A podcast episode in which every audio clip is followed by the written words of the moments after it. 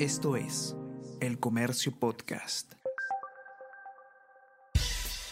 Buenos días, mi nombre es Soine Díaz, periodista del Comercio, y estas son las cinco noticias más importantes de hoy, lunes 26 de diciembre.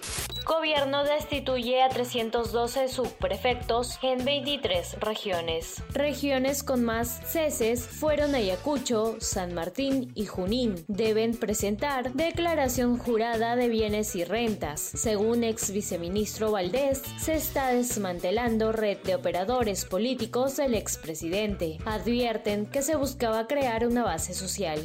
Fuerzas Armadas y policías recuperan control de planta de gas natural en Cusco. Instalaciones en la convención estaban tomadas por manifestantes por 12 días, reportaron dos policontusos. Además, se descartó que hubiera heridos por arma de fuego. Fragmentación del legislativo. Entre enero y diciembre se crearon tres bancadas y una desapareció. Perú Libre pasó de tener 33 miembros a 15 en este año. Actual Congreso tiene el menor respaldo en el mes 17 de gestión en 20 años.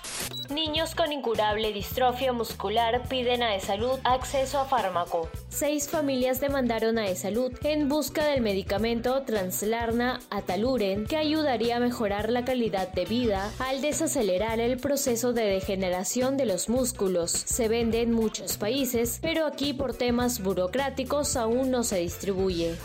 Miles buscan refugio ante tormenta en Estados Unidos. Hay al menos 34 muertos por bajas temperaturas. Asimismo, se afectaron servicios de emergencia y vuelos.